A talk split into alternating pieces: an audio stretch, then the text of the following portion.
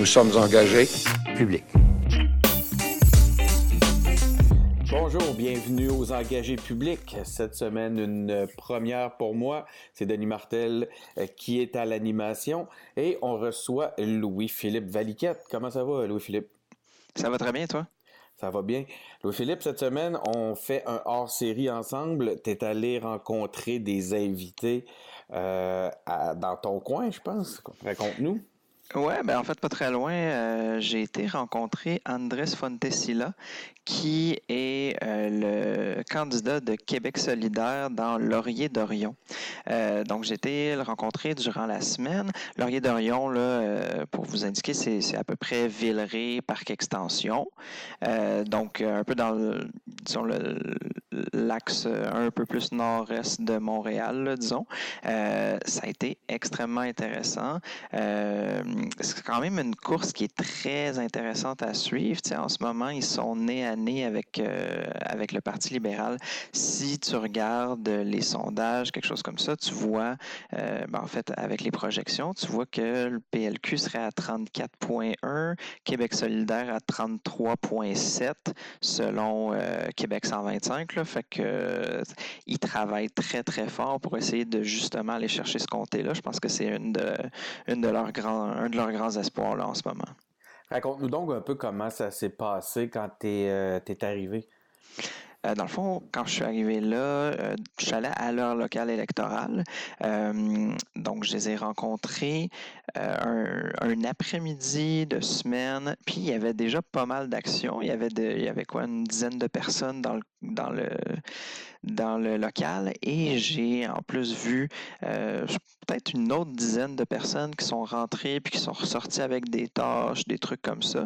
Euh, je pense que les, les, gens là-bas me disaient, euh, les gens à l'organisation me disaient qu'ils ont, ont, une équipe de bénévoles vraiment incroyable. Ils ont à peu près 200 personnes qui sont venues donner du temps depuis le début de la campagne. c'est quand même des chiffres assez gigantesques. Ben oui, c'est beaucoup.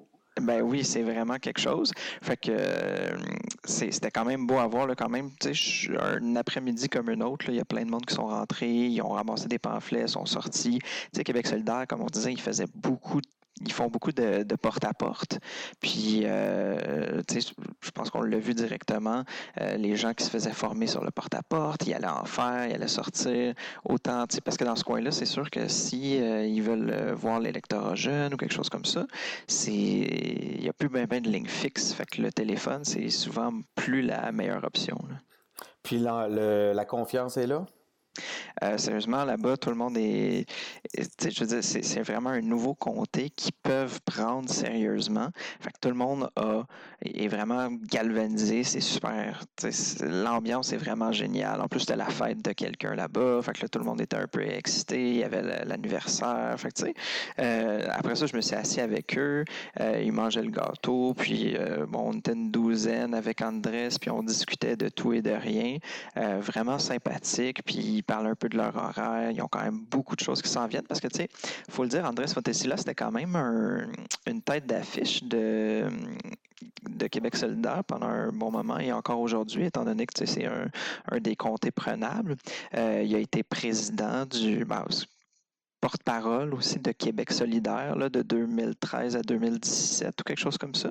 Fait que euh, il a été recruté par euh, Amir Kadir qui me disait. Fait que c'est quand même quelqu'un qui a pris une place centrale dans, dans, le, dans le mouvement de Québec solidaire depuis, depuis un assez bon bout.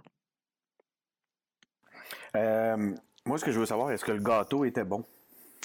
Ah ben oui, et en plus, tu sais, juste pour... en fait, c'était un gâteau au au fromage avec des fraises, bon, un bon classique. Mais euh, la personne qui le prenait, bien sûr, bon, on connaît Québec solidaire pour des gens qui ont, qui ont beaucoup de convictions. Euh, elle vit sans déchets, donc c'était un gâteau qui, qui était autour de l'esprit sans déchets, pas de bougie, parce que là, on va pas jeter une bougie à côté, etc. Bon, tu vois, c'était, ils vivent leur, leur conviction jusqu'au bout. Donc, ils vivent, ils, représentent le changement qu'ils désirent. ouais. Ils vivent le changement qu'ils veulent être, qu'ils veulent avoir. Écoute, euh, on va arrêter de parler de gâteaux, on va les écouter euh, dès maintenant. J'ai bien hâte d'entendre ça. lundi le 24, ben, c'est le, vote par anticipation, puis on va voter le premier puis le 24, là, dans le fond.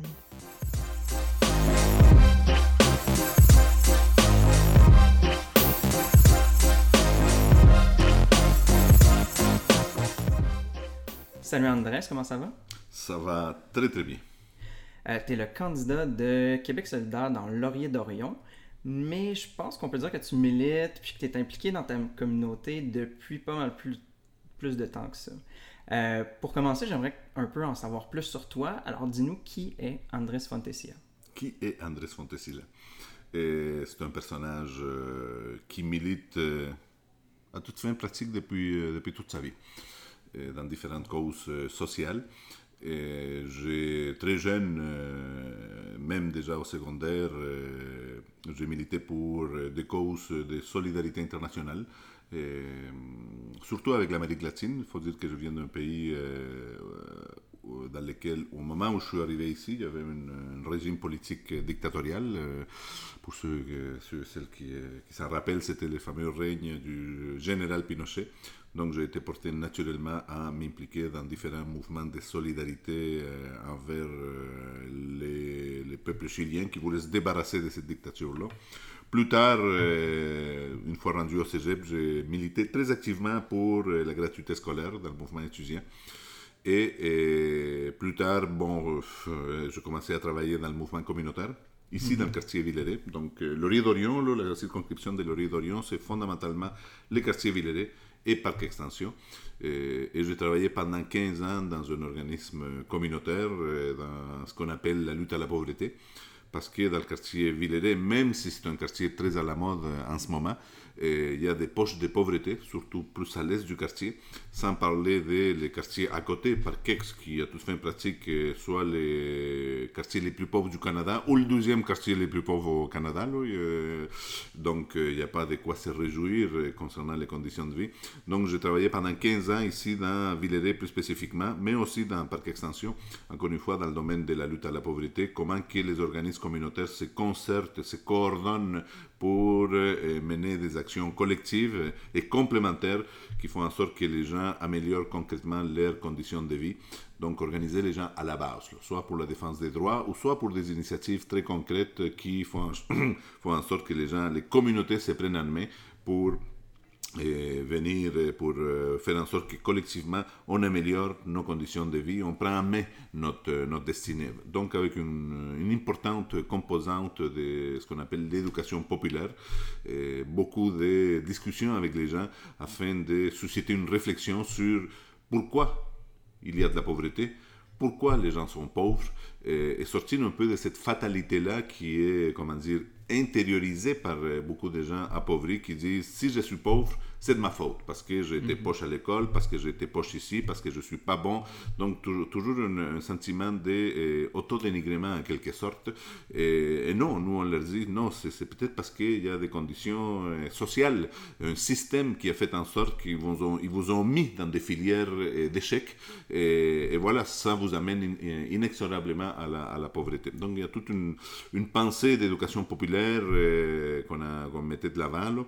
Et c'est vraiment de partir de la base plutôt que d'essayer d'imposer une vision ou quoi que ce soit. Tout à fait, on, s'entend. C'est susciter la réflexion des gens à la base pour qu'eux-mêmes ils se mobilisent pour améliorer leurs conditions de vie individuelles, mais aussi collectives. Il y a une, importante euh, composante collective. On ne s'en sort, sort pas tout seul. Mm-hmm. On s'en sort avec les autres. C'est fondamentalement les messages qu'on voulait, qu'on voulait passer. Donc euh, voilà, à travers ces 15 ans, je, je, suis, euh, j'ai été amené à connaître de façon intime euh, mon quartier, Villeray, aussi le quartier Parc Extension, qui est très différent de, de Villeray. Villeray, c'est un quartier francophone, avec une importante composante des gens issus de l'immigration, mais aussi francisé, tandis que Parc Extension, qui est un quartier plus petit, c'est un quartier anglophone, ou avec euh, presque exclusivement avec une population issue de l'immigration anglicisée. Beaucoup de gens qui viennent du sous-continent indien, euh, indo-pakistanais, l'Inde, Pakistan, Bangladesh, Sri Lanka, l'Inde, qui est un énorme pays avec ses différentes composantes qui sont des cultures en soi. Et donc la communauté grecque aussi, qui a une implantation historique dans ce quartier-là, c'est un autre monde. C'est mhm. vraiment une autre planète. Là.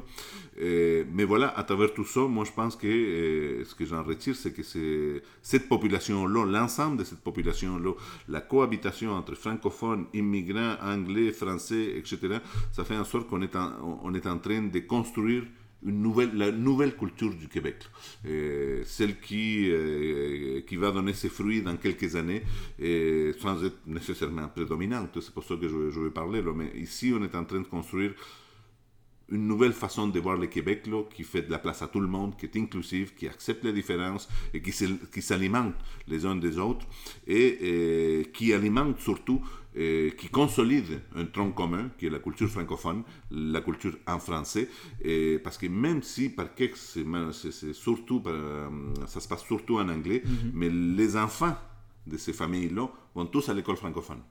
Ils comprennent tous les français, ils parlent tous les français, donc euh, ils contribuent à leur façon à, la vitalité du fait français et la culture, et au-delà de la culture euh, francophone. Parce que malgré tout, une fois qu'ils sortent de leur euh, cocon familial ou peu importe de leur quartier, quand ils vont sur le marché du travail ou à l'école ou peu importe, ils agissent en français, même si leur langue première, peut-être seconde aussi, est anglais, puis tout à fait. allophone. Et ils fonctionnent en français, mais ça, ça nous amène à d'autres types de problématiques un peu plus politiques, si l'on veut, en tout cas mm-hmm. qui, ont une composante politique, c'est que c'est paradoxalement, ces gens pourraient même être avantagés sur le marché du travail. J'aime pas ça utiliser le terme marché du travail, mais bon, les mondes du travail. et ils pourraient être avantagés parce que justement, ils, maîtrisent l'anglais. Mhm. Contrairement à un immigrant francophone, uniquement francophone, qui, euh, puis on le voit tous les jours, qui euh, essaye de rentrer dans le monde du travail, mais voilà, il, il se rend compte que parce qu'il ne parle pas anglais, ils ne sont pas embauchés, euh, souvent. Et en plus des contraintes discriminatoires, etc. Donc il y, a un paradoxe. Beaucoup de, gens, des immigrants euh, francophones ou, avec une bonne connaissance du français, on les a choisis en fonction de ces profils-là, mais une fois arrivés ici, à Montréal en particulier, ils se rendent compte qu'ils ne peuvent pas travailler parce qu'ils ne parlent pas anglais. C'est assez paradoxal. Donc, d'où la proposition de Québec solidaire de, faire en sorte que d'enlever le fardeau de la francisation des épaules des individus pour les porter surtout sur les, les mondes du travail, sur les entreprises. Nous, on pense entre autres qu'on doit mettre un accent particulier dans la francisation en entreprise des euh, personnes qui parlent peu euh, le français et d'arrêter de culpabiliser les immigrants et peut-être même de les expulser selon la, proposition de la CAC parce que vous, vous ne parlez pas assez bien français au bout de trois ans, etc. etc. C'est pas la faute des immigrants, c'est la faute du système qui fait en sorte que ces gens-là ne parlent pas assez bien la, langue. Donc, mais on était sur ma trajectoire. Euh, oui, c'est ça. On a, on, a viré, on a viré à d'autres considérations plus, plus politiques. Là. Mais euh, ce qui, ce qui me paraît important de dire, c'est qu'à un moment donné, je me suis rendu compte euh, pourquoi j'ai sauté en politique. Oui, c'est ça. C'est que, euh, évidemment, l'action, l'action communautaire, le travail à la base, en utilisant l'approche de l'éducation populaire, etc., ça, ça donne des résultats. Et elle est extrêmement, pour moi, sur un plan personnel, elle est extrêmement enrichissante parce qu'on est au contact permanent avec des personnes. Et c'est aussi épuisant parce qu'il y a toutes sortes de problèmes personnels, etc. C'est des fois éprouvant, mais on, est en contact quotidien avec des gens qui vivent des problèmes, qui, euh, qui, ont une, richesse intérieure euh, très, très visible. C'est fort enrichissant comme, travail, mais l'ampleur des changements qu'on peut faire, elle, est limitée. on pourrait aller euh, pour, pour véritablement changer le système, il faut faire de la politique. Et inévitablement, l'action sociale à la base, là, elle a une composante politique. Hmm, c'est du travail politique, au fond.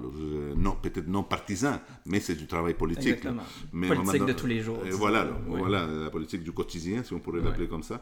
Mais à un moment donné, il faut, faut passer à une étape supérieure, qui est celle de prendre l'assaut prendre d'assaut les structures, euh, les structures institutionnelles de l'État Mm-hmm. pour faire en sorte qu'il y, ait- ait- ait des politiques là, qui visent véritablement à changer euh, le système. là. Et j'ai trouvé en Québec solidaire ces véhicules-là qui me permettaient d'aller d'aller un peu plus loin. Et voilà, j'ai fait des leçons en politique. Puis, puis en fait, j'aime j'aime ta vision de voir euh, justement, pour pouvoir s'attaquer réellement à les, les- les- on peut dire les dynamiques profondes qui causent les inégalités ou qui causent, peu importe, il faut vraiment aller en politique parce que dans le quotidien, dans la, la communauté, on peut avoir une moins grande influence. C'est un peu ce que tu me dis. Oui, oui, ou euh, ben, il y, a des- il y a des camarades euh, du communautaire qui seraient sans doute euh, pas d'accord avec moi, là, mais hum, je dis pas qu'on ne peut pas changer les choses en faisant l'action, l'action communautaire, l'action sociale à la base. là. Ce que je dis, c'est que ça risque de prendre plus longtemps.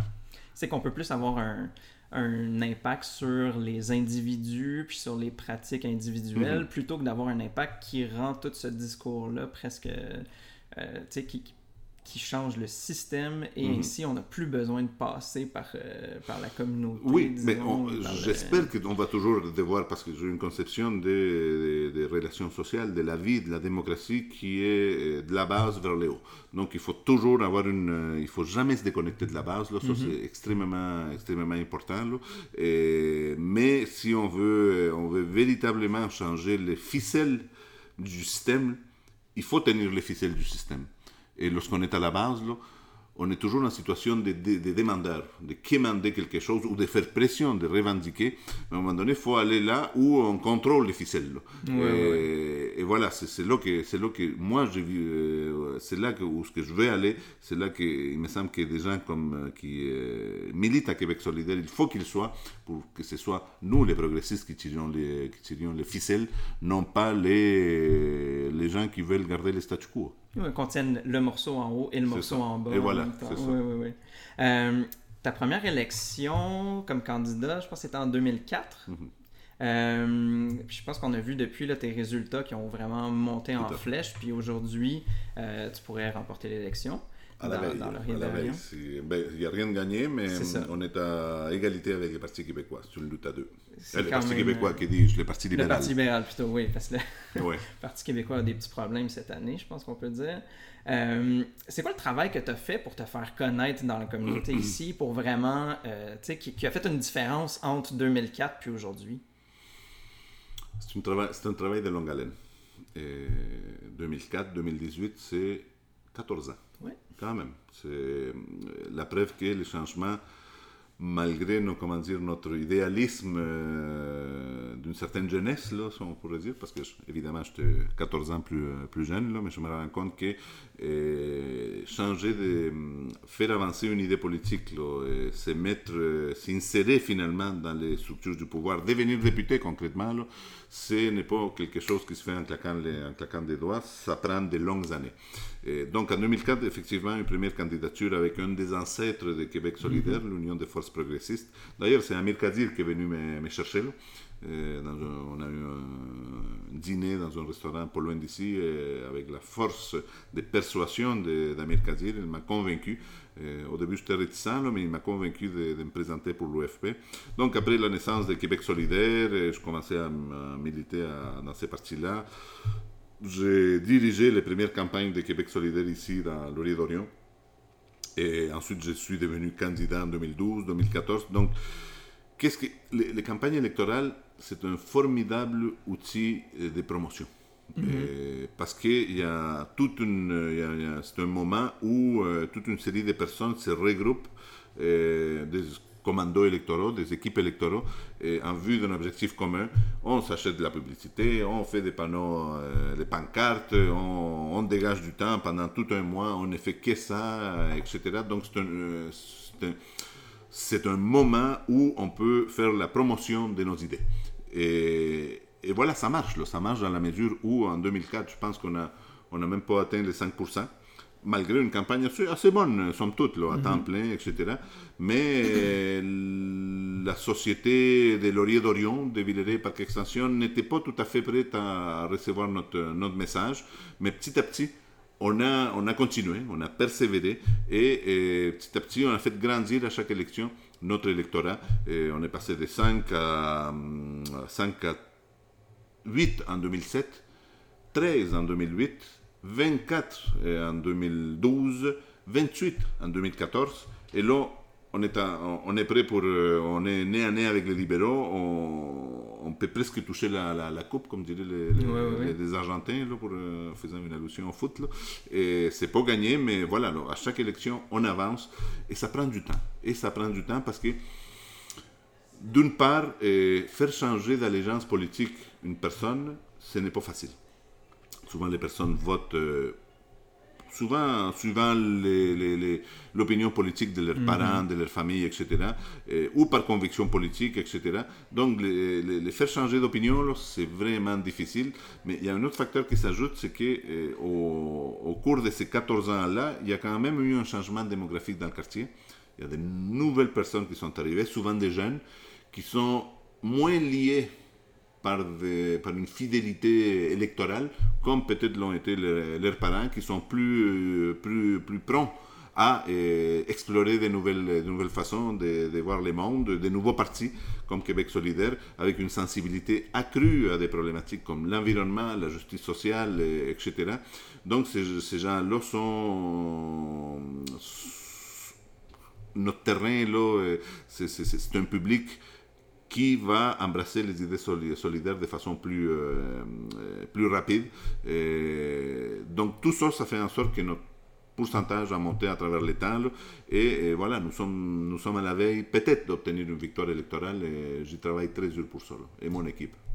Tantôt, on parlait de la composition un peu du quartier, ben, plutôt de la circonscription, avec euh, vraiment des, des, gros, euh, des grosses différences entre Parc Extension, Villeray. Euh, je pense aussi que Villeray, il y a quand même beaucoup d'étudiants qui viennent habiter dans ce coin-ci. J'imagine qu'il y a plusieurs de vos bénévoles qui doivent venir de, de, la population étudiante. Euh, c'est quoi un peu ton, ton approche avec chacun de ces côtés-là? Avec les, côtés étudiants? Avec autant le côté étudiant que euh, Villeray, où tu disais que c'était plutôt des, des, immigrants mhm, mhm, francophones mhm. ou euh, qui, qui éventuellement ont appris le français, puis ensuite à, par extension.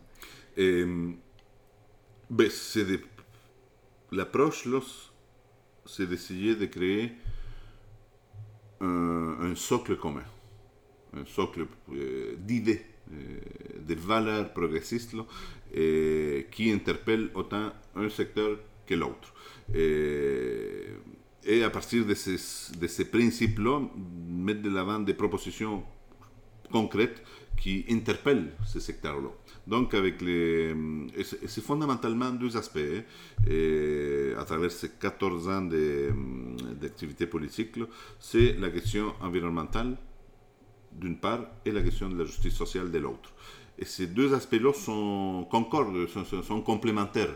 Et moi, je partage le point de vue de Québec solidaire d'une transition écologique juste où c'est pas les travailleurs et travailleuses, les personnes à faible revenu, qui payent les frais d'une transition écologique. je pense qu'il y a d'autres gens qui, ont à payer eh, davantage pour cette transition. Et, et c'est pas la faute des travailleurs et travailleuses et des personnes à faible revenu. Si on, est en, court vers les désastres écologiques, c'est la faute d'un système donc oui, il y a certaines classes sociales qui en profitent, et en profitent large, largement. Donc ces deux idées-là, c'est maîtresses, et je pense qu'elles sont, elles sont complémentaires. Évidemment, les personnes issues de l'immigration, qui sont souvent arrivées ici une fois adultes, mhm. et dans un contexte tout à fait différent, dans un nouveau pays où leur préoccupation première, c'est d'assurer d'avoir un repas à tous les jours, d'avoir un toit sur la, sur la tête et, de s'insérer dans la société. C'est sûr que pour ces personnes-là, les préoccupations environnementales, elles peuvent être importantes, mais elles ne sont pas au premier plan. Euh, elles ont une préoccupation d'intégration, socio, d'inclusion socio-économique dans, dans, le système avec toutes les difficultés euh, et les obstacles qu'ils ont à franchir, tandis que la population plus jeune, francophone, étudiante, etc., est en quelque sorte déjà dans le système. Et euh, pour eux, la question, euh, la question environnementale est, primordiale, euh, non pas au détriment de la question sociale. Ils portent aussi de façon très affirmée la question sociale, mais ils, ont, ils vivent moins les inégalités sociales qui est le fruit d'une injustice sociale, si l'on veut dire, mais ils embrassent plus facilement les idées environnementales, mais sont très sensibles aussi aux questions d'égalité. Donc, c'est un socle commun qui est complémentaire avec lequel on peut s'adresser, on peut interpeller autant la population jeune francophone, canadienne française, entre guillemets, que les, la les populations issues de l'immigration. Puis, euh, on a parlé un peu, ben, tu, viens de le dire, euh, l'intégration au Québec, des fois, c'est mm. la, la, première préoccupation de quelqu'un qui arrive ici. Mm-hmm. Euh, ça va être de, de, se trouver un endroit où habiter, un, travail pour pouvoir avoir de la. Mm. subvenir à ses besoins primaires. mais d'un autre point de vue, je sais que tu as participé beaucoup à, à l'intégration de, certaines personnes dans la communauté ici. Mm-hmm. pourquoi est-ce que les gens choisissent le Québec quand ils viennent ici? Je sais que des fois, c'est pas toujours, euh, c'est pas toujours un choix euh, où tout le monde est à 100% conscient de ah, je veux déménager dans un autre pays, je vais aller au Québec pour telle, telle, telle raison. Tu sais, des fois, il y a beaucoup de, de, contraintes qui mhm. forcent des mhm. gens à, mhm. à, quitter leur pays. Mais, mais selon toi, c'est quoi qui les amène à Montréal, au Québec? Ben, tout d'abord, et là, on touche quelque chose de, fondamental. Les gens, et puis on va être très, comment dire, très franc, et les gens issus de l'immigration arrivent d'abord et avant tout au Canada. Et d'ailleurs, c'est un problème pour euh, les mouvements indépendantistes, souverainistes. on doit les convaincre que soudain, ben là, finalement, on veut l'indépendance. on essaie de les amener à. Et eux, ils se disent, ben non, le premier, le premier réflexe, c'est que je suis arrivé au Canada. Là. Et ensuite, ils arrivent euh, dans une province euh, francophone. Pourquoi ces gens-là viennent ici? C'est la nécessité. La nécessité, mhm. de, souvent, la nécessité urgente de sortir. Et de là découle un peu toute la, la question de l'afflux des réfugiés soit dans à nos frontières ou soit à, travers d'autres moyens. Ça, c'est la, la, la, la, nécessité impérieuse de sortir d'une situation donnée. On l'a vu, là, par exemple, l'exemple, c'est les Syriens. Ils avaient, à partir d'un pays ravagé par, par la guerre, où leur propre sécurité était en jeu. D'autre part, l'immigration dite économique, c'est fondamentalement le désir d'améliorer leur niveau de vie. Et ces gens-là, en quelque sorte, parce que il y, a, des gens qui s'attendent à améliorer concrètement leur niveau de vie en venant au Canada qui, d'un point de vue, euh, l'image euh, du Canada, et objectivement, c'est un pays développé, c'est un pays riche, etc. Ils, pensent qu'ils vont améliorer concrètement leur, niveau de vie. Des fois, il y a des grandes déceptions. Des fois, il y a des gens économiques qui mm-hmm. abandonnent une bonne situation dans leur pays euh, d'origine et qui se rendent ici, que, euh, et puis on leur dit, ils se rendent compte qu'avant de retrouver cette, ce niveau-là, il va se passer 10 ans. Oui, oui, oui. surtout que le gouvernement canadien fait du recrutement, dit venez au Canada, tout va bien aller, vous allez être accompagné et tout. Ce n'est pas toujours, euh, ce n'est pas toujours les, comment dire, les, euh, les sentiers de pétales de rose. Hein, mhm. Donc il y a beaucoup de déceptions. Puis il y en a qui, qui, décident de revenir. Hein. Une minorité, je penserais, là, mais il y en a qui disent, ben là, finalement, c'était plus, plus facile dans mon, dans mon pays. Et, aussi, il y a la question qu'ici, les gens, dans leur pays d'origine, tout le monde a un réseau y compris la population d'ici. Donc on sait comment se débrouiller minimalement, etc. Ici, les gens arrivent sans presque aucun réseau, sauf le réseau qui peut leur offrir leur communauté d'accueil, euh, du même pays, originaire du même pays, etc.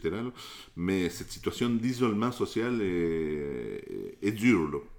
Et, donc les gens euh, viennent ici pour améliorer leurs conditions de vie, évidemment, et ils sont prêts à beaucoup de sacrifices. Et souvent, souvent, les immigrants viennent ici non pas tellement en pensant à eux, mais souvent en pensant à leurs enfants. Ils se disent, oui, bon, moi, je veux, excusez-moi de l'expression, mais je vais en baver pendant quelques années, là, mais mes enfants vont, aller, vont avoir accès à une bonne éducation, ils vont améliorer leur niveau de vie par rapport à moi.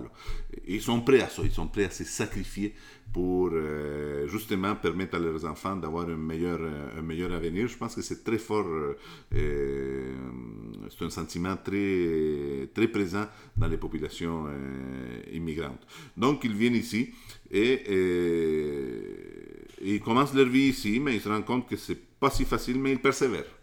Ils persévèrent et, des fois, ça prend beaucoup plus longtemps. Ils font face à des obstacles très, très, très réels, dont celui de la discrimination.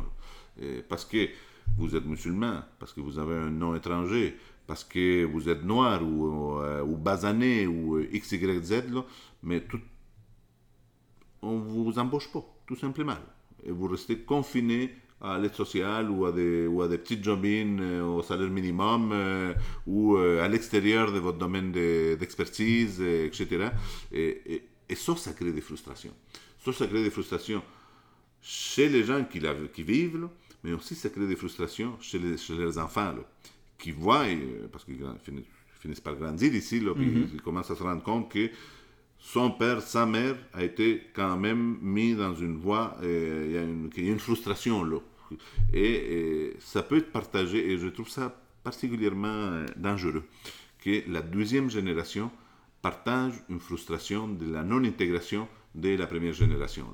Et, et peut-être que cela, eux-mêmes, ils vont voir aussi les difficultés à s'intégrer, parce que justement, ils sont de notre couleur, de notre religion, avec une autre famille bizarre, euh, et, lorsqu'on crée ces sentiments d'injustice, de discrimination, cette situation-là peut amener des dérives euh, qui sont qu'il faut éviter à tout prix. Ça y va des, comment dire, des, de la santé de notre démocratie, de notre, de notre vivre ensemble. On ne peut pas avoir un important secteur de la population qui se sent discriminé et, qui vit une situation de, frustration. Donc, euh, tu dis, euh, en fait, quand les gens arrivent au Canada, ils arrivent principalement au Canada, puis quand on leur dit, ah, on va faire un pays avec le Québec, c'est sûr que c'est un certain choc pour eux parce qu'on peut arriver principalement au Québec, sont arrivés principalement au Canada. Comment tu fais pour vendre cette idée-là autant, euh, autant aux gens qui sont principalement francophones, principalement anglophones, ou ça doit être vraiment tout un défi. C'est un, un défi. C'est un défi. Et encore là, je fais confiance au temps. Et je reviens à ce que je disais tantôt, là, tout comme changer d'allégeance politique, c'est pas quelque chose, ce n'est pas quelque chose qui se mhm. fait en claquant des doigts, ça prend des années. Et l'effet d'adhérer à un projet indépendantiste, là, ça prend des années à, à, être fait. Là. Moi, ça m'a pris des années. Là. ma famille n'a jamais fait ce, ce, cheminement-là. Moi, je, viens d'une famille comme à, peu près toutes les familles immigrantes qui sont fédéralistes euh, et, beaucoup de Québécois, hein, on, va, se le dire. Et, hum, donc, c'est c'est un cheminement. Il faut tout d'abord, faut passer l'étape des à travers le temps, il faut dépasser l'étape du choc. De dire, ben là, je suis arrivé au Canada, puis ils me demandent de, m'en aller avec un pays indépendant. Oh, ça, ça, prend du temps là, à, dépasser ces chocs-là, puis à essayer de, de retrouver les, euh, les aspects rationnels de cette, de cette opération-là. Il faut dire que il y a aussi, avec les immigrants, je pense que fondamentalement, on y arrive par, par un cheminement rationnel, et petit à petit, on peut retrouver euh, euh, des aspects plus émotifs. Et pour un Québécois, Canadien, Français typique, évidemment, l'effet, l'aspiration à un Québec indépendant, ça vient des triples. Mhm. C'est une affaire d'écart. Et, et c'est comme ça que ça doit être. pour un immigrant, on peut pas lui l'amour ça se commande pas hein, par la poste ni par euh, c'est quelque chose qui vient à travers s'il vient à travers les donc il faut y aller par l'aspect rationnel. Comment j'y arrive tout d'abord en, euh, comment dire en, en, en, faisant en sorte que ces projets là ne soit pas un projet, euh, que ce soit un projet euh, qui s'habitue à cette idée-là. Que ça peut être une possibilité, qu'il y, a des, aspects rationnels qui, nous, qui nous mènent euh, à, cette idée-là. Donc, comment dire, enlever, dédémoniser cette, la question de l'indépendance. Et on sait que de l'autre côté, il y a des secteurs politiques qui démonisent cette idée-là. Donc on est, en, on est en compétition et je pense qu'on est, on, est désavantagé parce que c'est plus facile de faire parler que d'enlever une part. Ouais, c'est certain. Puis surtout, pour des, j'imagine, c'est pour des immigrants qui ont quitté un pays qui était peut-être instable, Voilà. ils voulaient avoir une situation justement stable au ça. Canada, puis là, on leur, pro- on leur propose une idée qui, qui Qui les fait- ramène dans l'instabilité Voilà, potentielle. l'instabilité, etc. Donc, euh, moi, qu'est-ce que je fais C'est que je leur dis, euh, tout d'abord, nous, à Québec solidaire, on a, on a un avantage là, politique, là, nettement politique, c'est qu'à la différence d'autres partis indépendantistes, je ne veux pas nommer lesquels, euh, je pense qu'on porte un projet qui est beaucoup plus inclusif, qui n'est pas un projet, pas un projet axé sur euh, les intérêts d'une majorité canadienne-française. Nous, on porte un projet là, qui fait en sorte de, euh, qui fait en sorte d'inclure dans le projet d'une grande majorité canadienne-française, mais aussi qui fait de la place, qui inclut les, euh, les minorités. Donc c'est un projet collectif. là. Ce n'est pas ce que, ce que je demande à Madame Traoré, ce n'est pas de dire je vais devenir que je vais devenir Madame Robitaille demain matin, là, et- et je vais devenir canadienne française. là. Non, on lui demande les intérêts de la majorité peuvent être vos intérêts aussi, là, et on va faire un seul peuple. Donc l'idée d'inclusion. Et euh, d'un côté. D'un autre côté, on, on- on- on met de l'avant d'autres aspects de notre, euh, de notre programme, de notre vision du monde, qui est la justice sociale, qui est le projet environnementaliste, il le faut, enfin, tous les éléments pour dire, oui, il y a l'indépendance, mais il y a aussi euh, la nécessité de choisir un véhicule politique là, qui lutte pour l'égalité, qui lutte pour l'inclusion, contre la discrimination, pour la justice sociale, etc. Et ça, ça interpelle les gens. Donc la première étape, c'est de dire, de dire à Madame Traoré, de dire oui, j'adhère à Québec solidaire pour ses idéaux euh, de justice sociale, et de, transition écologique, etc. Tout en disant ouais, mais l'indépendance me pose problème. Ça, c'est une première étape. Ensuite, on va à travers l'État. Et ce qu'on dit aux gens, euh, c'est que le projet de Québec solidaire, ce n'est pas pour accomplir l'ensemble de notre projet social, tel que porté par euh, Québec solidaire, il faut avoir tous les outils, il faut être indépendant. Ce n'est pas une question, on, amène les gens non pas, euh, non pas à adhérer, à se dénaturer, à adhérer à un autre projet affectif, on leur dit la nécessité politique du projet exige l'indépendance. Donc encore, donc, encore une fois, un, processus rationnel. Si on veut avoir 100% de notre projet, il faut avoir 100% des, des pouvoirs, qui est le propre d'un pays indépendant. Mais si on leur dit, ben là, pour, adhé- pour adhérer à ce projet-là, vous devez aimer, vous devez aimer Beau Dommage euh, et, et chanter, et jouer, la, aimer la musique traditionnelle, et- et etc. mais- absolument manger de la poutine. là. Jouer de la non, cuillère, euh, non, c'est des gens, bon, on, on- caricaturise Oui, oui, évidemment, oui, là. mais c'est pas par là qu'il faut, c'est pas par des injonctions sentimentales. là. Vous devez devenir québécois et aimer notre culture, sinon, mais vous êtes un, un- vous n'êtes pas dans le groupe. Mhm. Ça, c'est la pire chose à faire, là. parce qu'on crée automatiquement deux groupes là, ex- euh, exclusifs là, et- où la communication n'est pas possible. Et donc, c'est un, cheminement de longue haleine. Et j'ai beaucoup de gens qui m'appuient, issus de l'immigration, qui ne sont pas indépendantistes mm, qui appuient notre projet social. Mais petit à petit, par la, la- la- la réflexion politique que notre, projet, que notre projet suscite, je pense qu'un jour, ils vont voter oui à un projet euh, indépendantiste. Oui, oui. Puis je pense qu'on peut ramener ça encore avec probablement quelque chose que les gens ont entendu, si on écouté, si on écouté les débats, puis tout, on a entendu Manon Massé. Il Mhm. faut sortir de l'État pétrolier du Canada. Parce que tu sais, c'est que si on Tout veut être environnemental, si on veut être écologiste à un certain point, ben, on peut pas être dans le Ben, Canada. on, tu sais. on- on, euh, on met de l'avant, on, met en lumière les limites de l'État fédéral. Mhm. Parce que les gens, oui, ils aiment le Canada. Puis là, on revient à un discours classique qu'on connaît au Québec. Oui, mais je, disais, à monsieur, mais qu'est-ce que, quel est votre attachement à la réalité du peuple de la Colombie-Britannique? Au-delà qu'on on apparaît sur la, sur la même carte. Qu'est-ce que vous avez, à- ou euh, les Rocheuses, est-ce que vous avez Oui, un ça. attachement symbole euh, particulier avec les Rocheuses? Est-ce que vous allez voyager à tous les jours à Toronto, etc. Et, non, et puis a, bon, les limites du système fédéral, vous parlez de, tu parles de- de- du fédéralisme pétrolier, effectivement. là. Et- ou un, un autre aspect, là on est en train de négocier l'ALENA, fort probablement, le gouvernement fédéral de Justin Trudeau va sacrifier l'agriculture euh, au Québec pour satisfaire, euh, pour permettre la survie de l'industrie automobile en Ontario. Donc on choisit l'Ontario au détriment du, du, tissu agricole du Québec, ce qui va nous affecter grandement. Et je dis pas que du point de vue fédéral, c'est logique parce que les intérêts économiques là, en Ontario et les intérêts politiques du Parti libéral se trouvent en Ontario plus qu'au Québec. Les choix n'est pas difficile à faire. mais, mais, voilà, on va écoper. et c'est ça le fédéralisme. C'est être en permanence en train de dire, toi, telle région, tu vas perdre et toi, tu vas gagner. Et on sait quelles sont les régions qui gagnent toujours.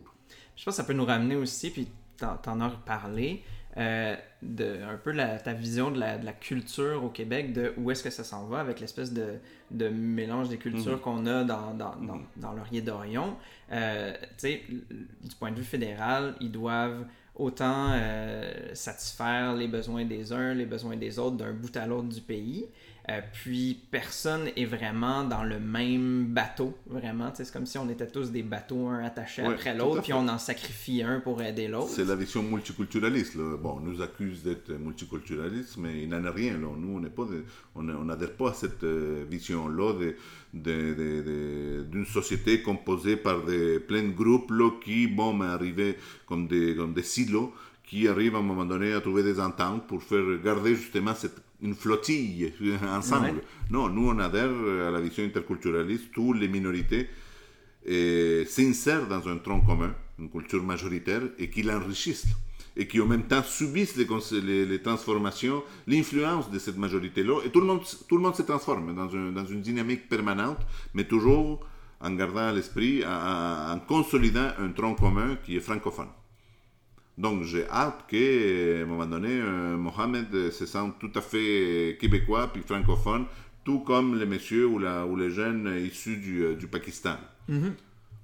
Euh, je pense qu'on on observe de plus en plus, puis tu sais, je vais, aller, je vais parler un peu du côté international. si on regarde par exemple les États-Unis en politique américaine, on commence à avoir un intérêt pour des politiques de gauche. on a vu quand même Bernie Sanders qui a eu beaucoup de beaucoup de popularité, puis des, des, gens qui sont sortis de ce mouvement-là.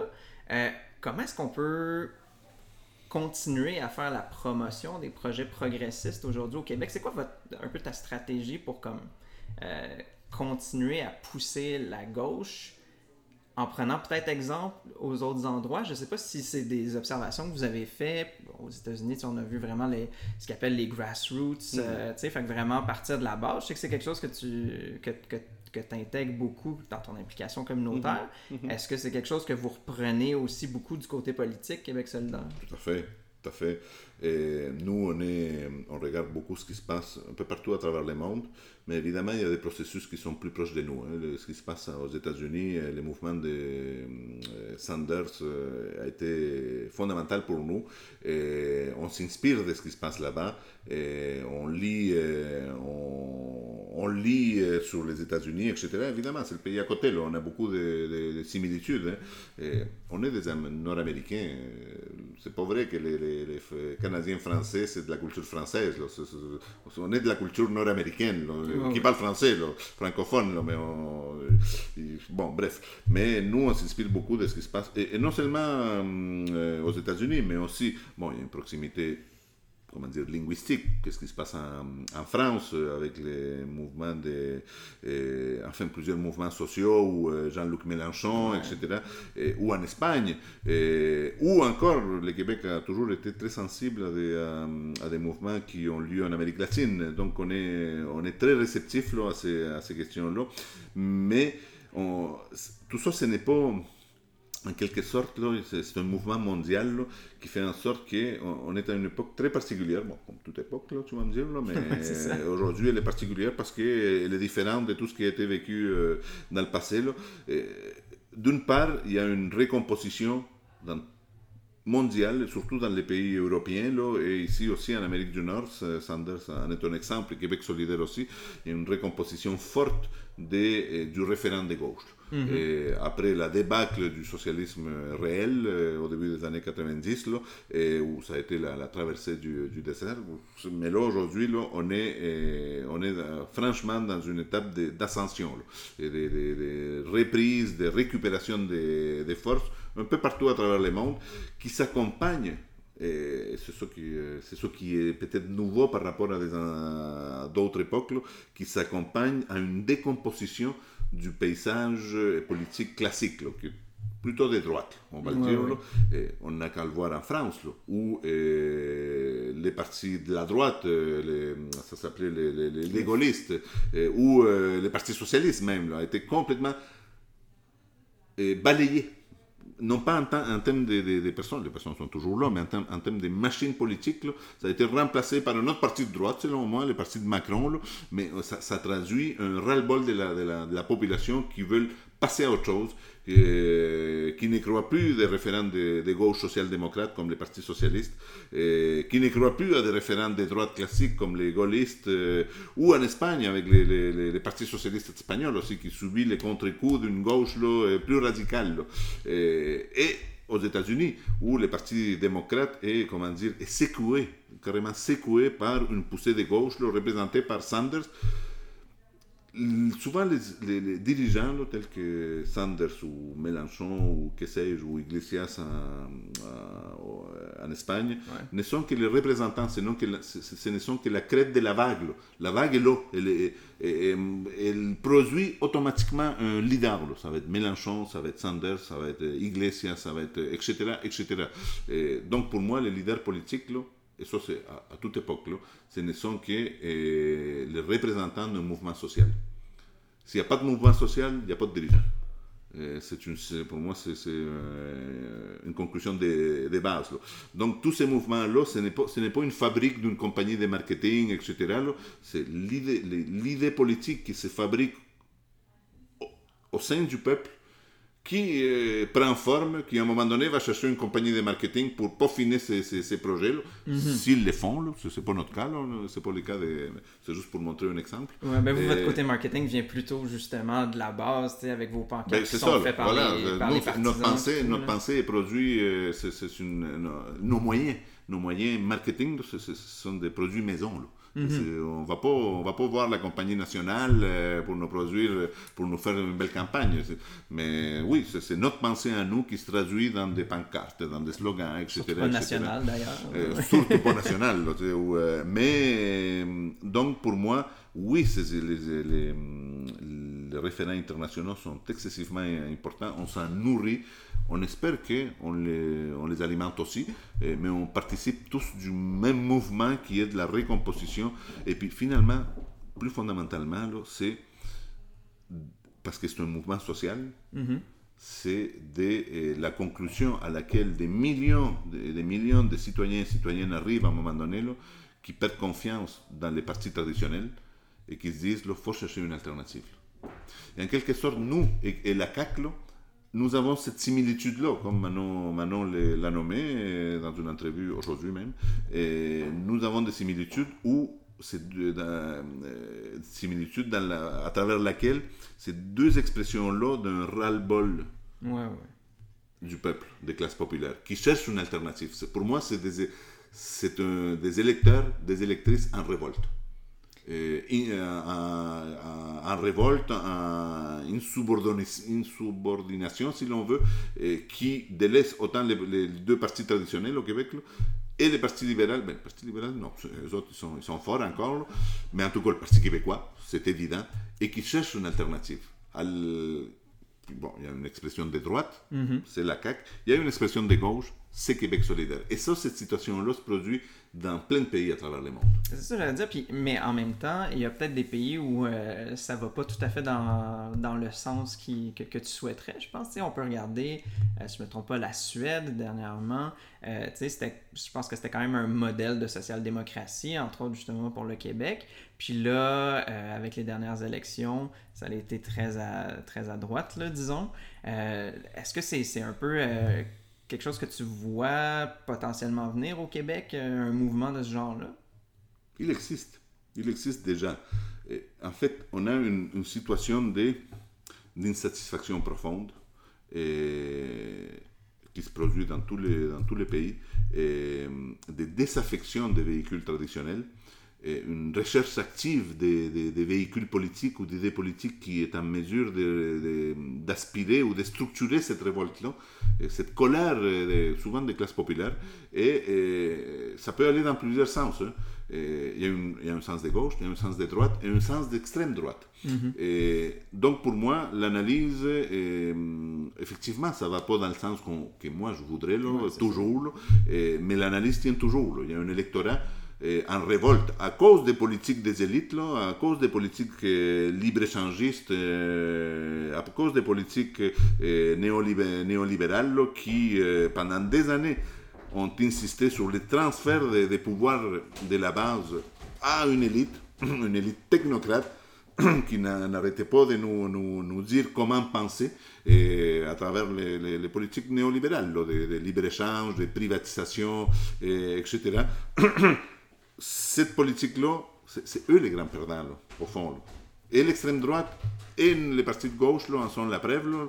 C'est parce que ces gens-là, une bonne partie du peuple, ne croit plus cette classe-là, les 1%, qui depuis le début des années 80 nous disent que la seule voie de la, la, la, le seul avenir, c'est les politiques capitalistes, c'est les politiques qui bénéficient la, aux, multinationales, etc. Il y a une, une désaffection.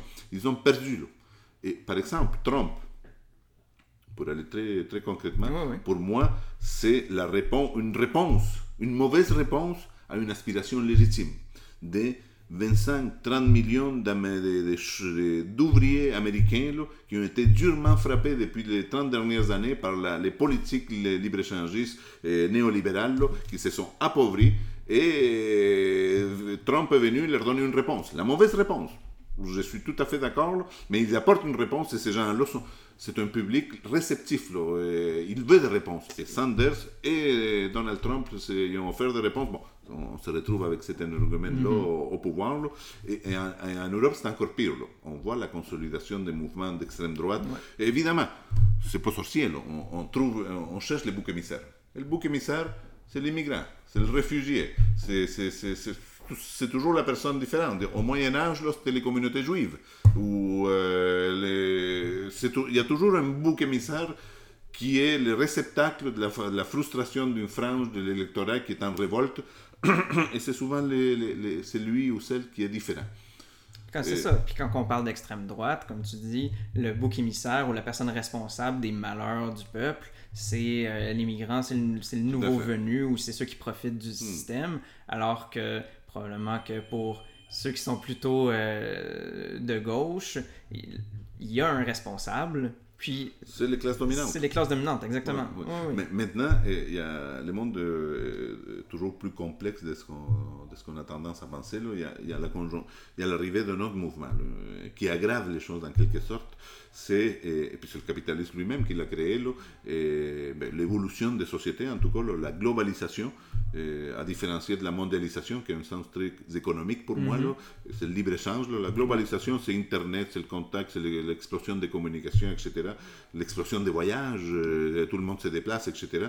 Mais le capitalisme dit qu'il faut favoriser la, la, circulation des marchandises, mais pour les individus, là, ils mettent des frontières, sauf si c'est du cheap labor pour l'entreprise. Mais bon, là, euh, qu'est-ce que je veux dire? C'est qu'il y a un mouvement mondial qui n'est pas prévu, qui vient déstabiliser les sociétés, et même au Québec, à moindre mesure, on a subi les, les conséquences, c'est le déplacement des populations.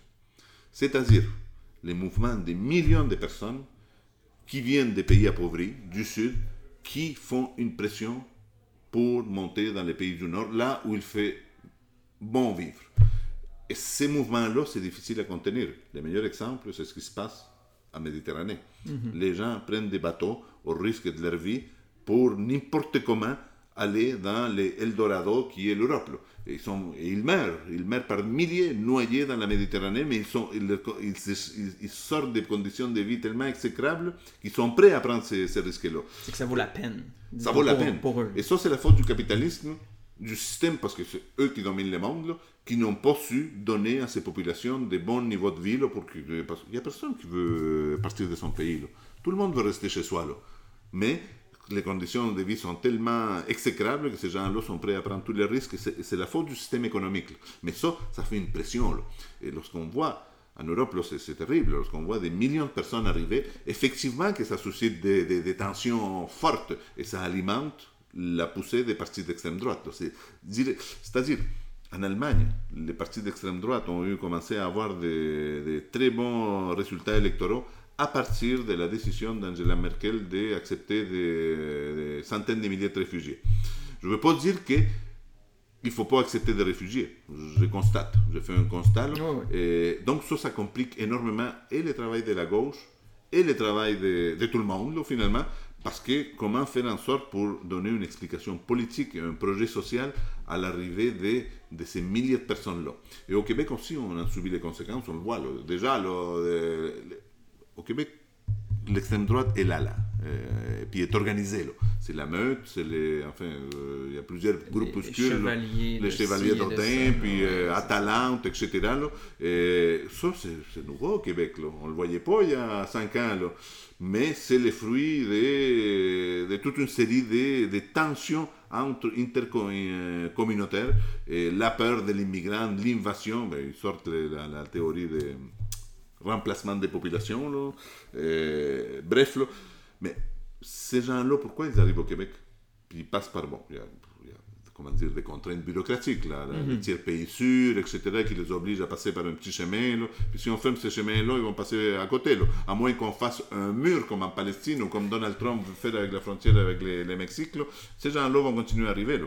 Mais pourquoi ces gens-là arrivent Il faut se poser la question. Là c'est parce qu'il y a un énergumène comme Donald Trump qui euh, menace à tous les jours les, les, gens de, les expulser euh, par milliers, par centaines de milliers. Ces gens-là ont peur. Ils vont frapper aux portes d'un pays qui leur paraît plus hospitalier. Et tant que ces, politiques-là vont, être en vigueur aux États-Unis, on va recevoir des, réfugiés, euh, qui viennent, des gens qui viennent demander le statut de réfugié au Canada. On va redescendre dans des thèmes peut-être un peu moins graves. Oui, c'est vrai, c'est vrai. Euh, puis, même aussi dans, dans le quotidien, euh, comment est-ce que les gens de, de, de, ton quartier, mais en fait, qu'est-ce que tu qu'est-ce que tu comptes faire pour eux dans le futur? En termes très généraux, j'aimerais être plus que représenté, incarné incarner une certaine, euh, une certaine façon de, de vivre ici dans l'Orient d'Orient, dans Villeray, Parc Extension. J'aimerais euh, incarner cette convivialité entre euh, différentes composantes culturelles, francophones, anglophones, immigrants d'un peu partout à travers le monde, incarner cette synthèse-là c'est éminemment difficile, mais bon, je me pose la question, là, mais j'aimerais ça, ça être à l'image de ce que c'est ce comté-là. Représenter ça, autant en parole que physiquement, que dans mes gestes, que dans mes écrits, etc. Ça, c'est d'un point de vue très global. Ouais, puis je pense que c'est quelque chose qu'on peut voir depuis qu'on se parle tout à l'heure, que peut-être que Laurier d'Orion, c'est un peu le, le modèle de qu'est-ce que peut devenir le Québec si on travaille très fort. Ben, en fait, d'où le, Québec peut partir pour aller... Euh, tout à fait. En même temps, je dis ça, puis j'ai mis valide automatiquement, là, parce que, bon, les, villages perdus, les, mm-hmm. petits villages de la Mauricie euh, ne, sera pas, ne sera jamais Montréal. Hein. Ouais. Euh, mais bon on vit la, réalité montréalaise, là, puis euh, c'est quand même la moitié de la population hein, qui vit dans la grande région de Montréal, la population du Québec. donc j'aimerais, euh, incarner ça. J'aimerais aussi tenter, si possible, d'améliorer l'imputabilité du député face à ces, commettants. on connaît les lieux, les lieux communs. Là, on, on, fait élire un député qui se promène pendant un mois en campagne électorale, puis une fois qu'il est élu, on le voit plus. On le voit quatre ans plus tard, qui vient dire Hey, je suis là, puis votez pour moi parce que j'ai été extraordinaire pour vous. Mais oui, mais tu as été où, là Et souvent, j'ai l'impression qu'un député, c'est plutôt le représentant d'un parti auprès de sa population que le représentant de la population auprès de son parti. Je ne veux pas dire que je serai un, député indépendant. Hein. Je, fais partie d'un parti qui a un programme, euh, des idées, etc. Je vais défendre les idées de mon parti auprès de la population d'ici, mais aussi je vais être le représentant. Donc, améliorer cette question-là d'imputabilité des relations entre les députés et sa population. Bon, je n'ai pas la formule la magique, hein, et puis on vit dans un système euh, démocratique euh, représentatif qui, qui fonctionne tel quel et les innovations sont plutôt difficiles à faire. Mais bon, je vais apporter des, petites, des petits éléments qui peuvent améliorer tant, euh, tant soit un peu la situation.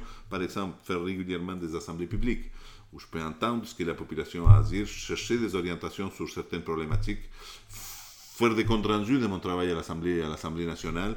Et donc, des mécanismes comme ça qui peuvent améliorer la relation entre les députés ou garder une relation entre les députés et la population qui l'a, qui l'a élu. Donc voilà. Euh, c'est un peu d'agir, euh, parce qu'en ce moment, euh, tu un peu une t'agis comme un mouvement mm. autour, tu sais, qui vient justement de la base, comme on n'arrête pas de le dire. Puis une fois l'élection faite, si, si, si, tu la remportes, c'est de continuer justement à travailler avec la base plutôt que d'être maintenant le, le, sieur de, de, Laurier d'Orion. Et qui dit à la population, mais vous devez faire ci, vous devez accepter ça, etc.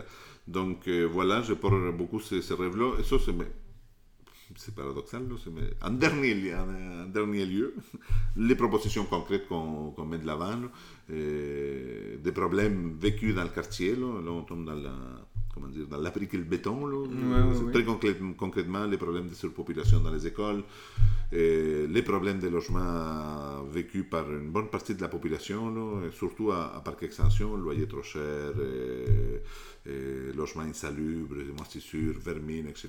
Des propriétaires négligents, des grands propriétaires très profiteurs, mm-hmm. des populations appauvries. Euh, moi, j'en ai je suis propriétaire moi-même, je n'ai rien contre les propriétaires. Les petits propriétaires prennent soin de leur, euh, logement. parce que ça y va de leur fonds de pension, ils ont intérêt. C'est les grands propriétaires qui négligent et qui exploitent les pauvres gens, qui ne connaissent pas euh, leurs droits, qui se laissent abuser, qui payent une fortune pour des, pour, euh, des logements minables, insalubres, mais parce qu'ils ne connaissent pas. J'imagine surtout avec la population immigrante qui, qui, qui, part avec une opinion sur comment ça fonctionne, où est-ce qu'il était avant, puis là, ils arrivent ici, puis ils se font dire ça fonctionne comme ça. c'est ça, c'est ça, qui ne connaissent pas leurs droits, etc. Donc euh, voilà, m'investir beaucoup dans la question du, euh, du, euh, du, logement et, et bon, l'éducation, logement, continuer à lutter pour le salaire minimum. Moi, je fais partie du. du j'ai été très actif dans les luttes locales pour, euh, pour, les, mouvements, pour les mouvements à 15, dollars, c'est le minimum. Et j'entends m'investir, je pense que c'est une lutte qu'il faut continuer, être persévérant. Et un jour, on va l'obtenir, plutôt que prévu, plutôt que plus tard, en fait. Et les 15 dollars, ça va bénéficier encore une fois à beaucoup de gens ici dans le quartier, beaucoup de gens issus de l'immigration mais aussi beaucoup de jeunes étudiants qui travaillent dans les McDo, dans les petits restos, etc., etc., et qui, ces, restos-là, ne vont pas déménager à Hong Kong. Hein. Ils peuvent déménager, là, mais leur, euh, modèle d'affaires, pour utiliser un mot euh, des technocrates, là, leur mot à eux. Oui, c'est ça, c'est ici. Là. Donc, euh, oui, travailler pour les 15 dollars, ça m'apparaît primordial. Et être un député, bon, en général, peu importe les députés, peu importe son allégeance, un député, je suis convaincu, il s'investit dans des problématiques locales. Mais il y a différentes approches. Euh, moi, j'ai toujours déploré ici dans le quartier là, un manque de leadership politique.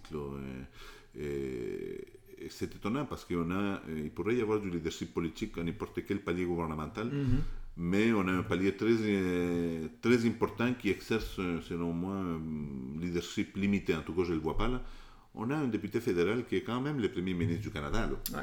Un, premier ministre extrêmement populaire, en tout cas ici, dans, le comté. Mais je ne vois pas son leadership dans les problématiques, etc. Et il s'agit de s'ingérer dans d'autres, dans des champs de compétences qui appartiennent à d'autres juridictions. hein, mais il s'agit de leadership, c'est pas ça. Le leadership, c'est de réunir les gens, les élus en particulier, et faire en sorte qu'il y a un problème, on se met tous ensemble pour le résoudre. Ici, un problème, par exemple, qui dure depuis 30 ans, c'est l'hôpital chinois. Situé en plein cœur du quartier Villeray, Saint-Denis-Fayon, qui est abandonné. C'est une, c'est- une plaie en plein une perte de- d'espace, etc. Mais il n'y a aucun, aucun député qui s'est... c'est du domaine provincial, c'est la faute des libéraux. Là, je deviens partisan. là, Oui, parce c'est que ça. Les libéraux sont là depuis euh, belle lurette, depuis une éternité. Ils ont jamais, les députés ici n'ont jamais été capables de régler ce problème-là. Il va dire, je suis, je ne suis qu'un simple député, qui ci, que ça.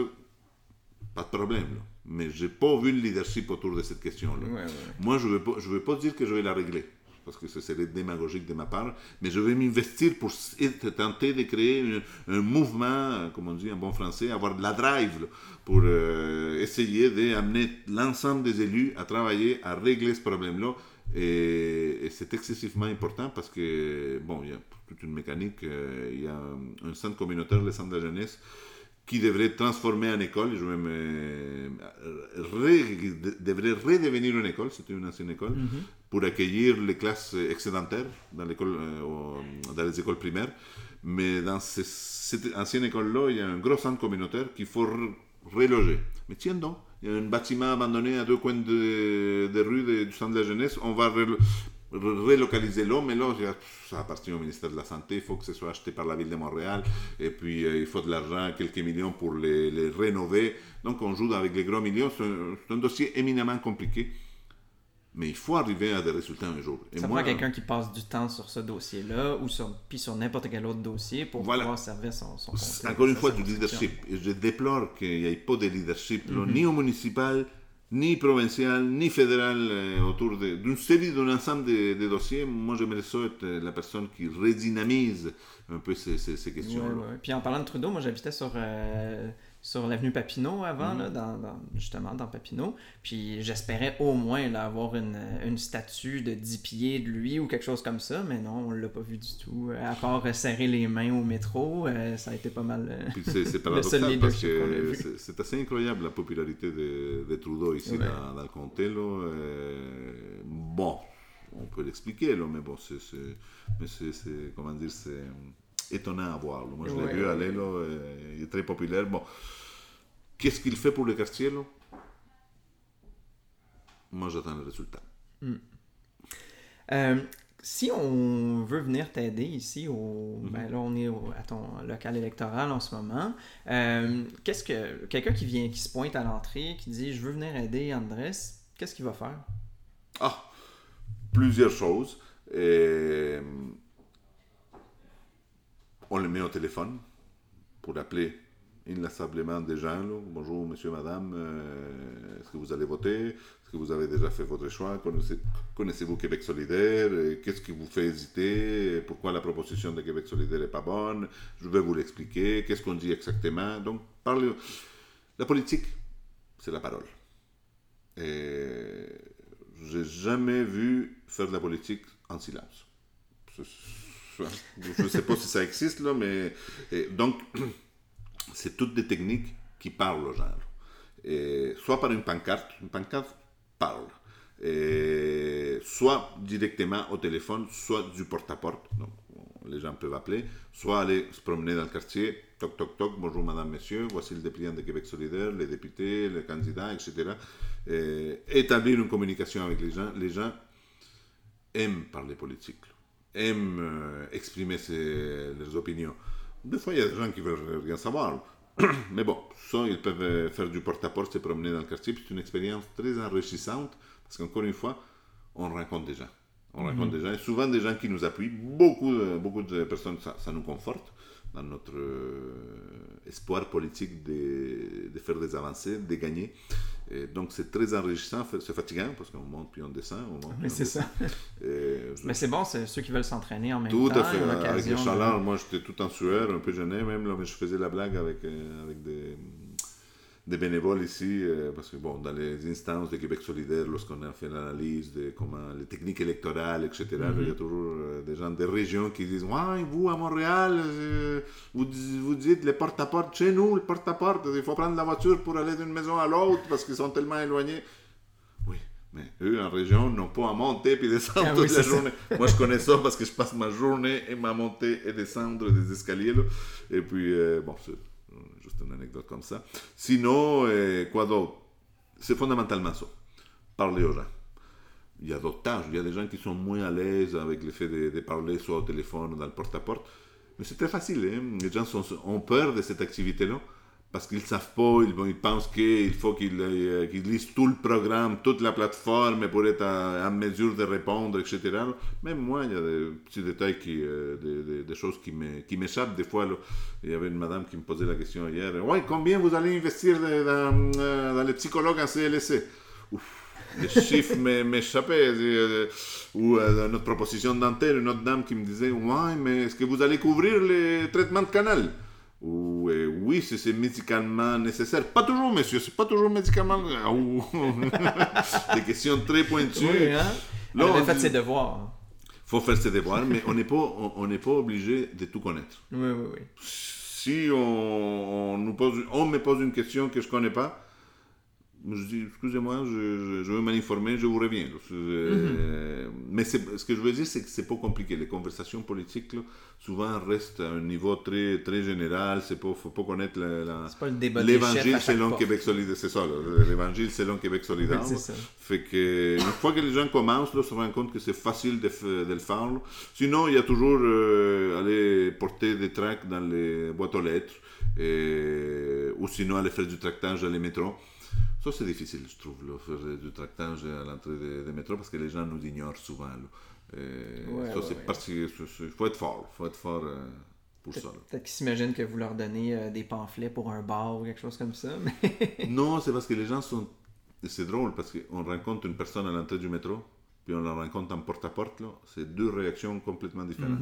La- à l'entrée du métro, du métro, de fortes chances qu'elle ne nous regarde même pas. Même si on, même si on lui parle, pff, elle passe comme si on était des fantômes. Et c'est ça qui fait, qui fait le plus mal, c'est lorsqu'on on nous ignore complètement. Je comprends les, itinéraires qui sont froisés parce qu'on les ignore lorsqu'ils demandent de l'argent. Moi, je leur dis toujours, je leur fais un signe, je n'ai pas d'argent, etc. C'est le, sentiment d'ignorer quelqu'un qui, froisse. mais la même personne, en porte-à-porte, elle va dire oui, bonjour, euh, ah oui, hein, c'est Québec solidaire. euh, à la limite, il va dire merci beaucoup, bonsoir. Mais il va le recevoir, les, les tracts. Mais sinon, elle va dire Ah, je sais pas, peut-être. Il va établir une- un dialogue avec, euh, avec nous. Là. C'est, le- c'est les, les, les, les tractages dans le métro, c'est, les gens sont pressés. Sont, c'est, c'est une, autre, une autre dimension. Fait que ça vaut la peine de venir donner de son temps, puis... euh, Ça vaut la peine, mais dans le métro, ce qui est important, mais j'en parlais aujourd'hui, peut-être même plus que le petit papier qu'on donne, c'est le fait d'être vu. Ouais, ouais, ouais. Pour les gens, c'est extrêmement important là, de voir soit le candidat, soit les militants de QS là, en train de travailler. là. Ils vont dire, ils vont revenir à la maison, ah, je l'ai vu lui là, ah, j'ai vu les gens de Québec solidaire. La, question de la présence dans un endroit est excessivement importante pour les gens. Ils se sentent euh, considérés en quelque sorte. Génial. Ben, merci beaucoup, Andrés. Merci pour l'entrevue. Euh, je ne sais pas si tu voulais euh, parler peut-être d'un événement qui s'en vient, dont tu, tu peut-être hormis l'élection le premier. demain soir, euh, demain soir, c'est le visionnement euh, de- du deuxième débat des Ouais. chefs et de notre porte-parole, parce que nous, on n'a pas, pas de chef, on a une porte-parole, Manon Massé, que tout le monde connaît, bien évidemment. On va faire ça dans un bar, les huit clos, qui se situe, je ne sais pas où. Cherchez sur Google, vous allez le trouver. Ah oui, c'est sur Saint-Denis, c'est pas loin d'ici. Euh, euh, oui, je si crois. pas. Moi, Saint-Denis-Jarry. moi, j'ai une petite famille, fait que disons que j'ai pas mal abandonné les- la culture des bars, etc.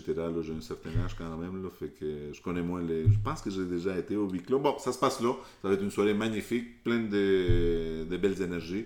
Et sinon, euh, venez nous aider et venez voter. Génial. Donc, euh, ben, pour ceux qui seraient intéressés à venir donner un coup de main à Andrés, euh, leur adresse c'est le 8506 rue Saint-Denis.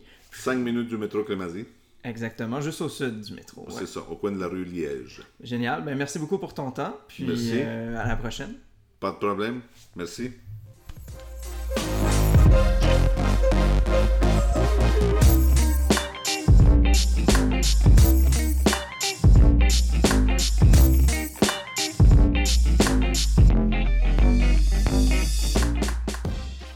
Ben, merci beaucoup, euh, Louis-Philippe. C'était vraiment intéressant.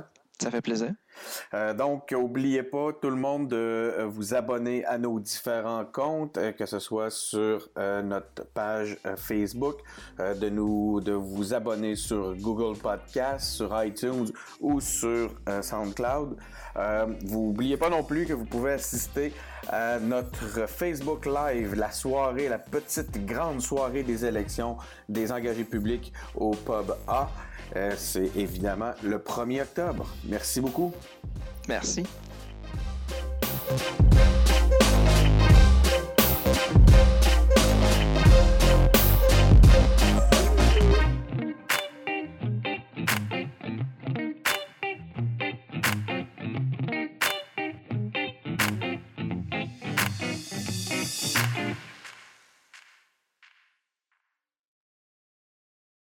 Faudrait qu'on la fasse à un moment donné à, à Capella juste pour le fun.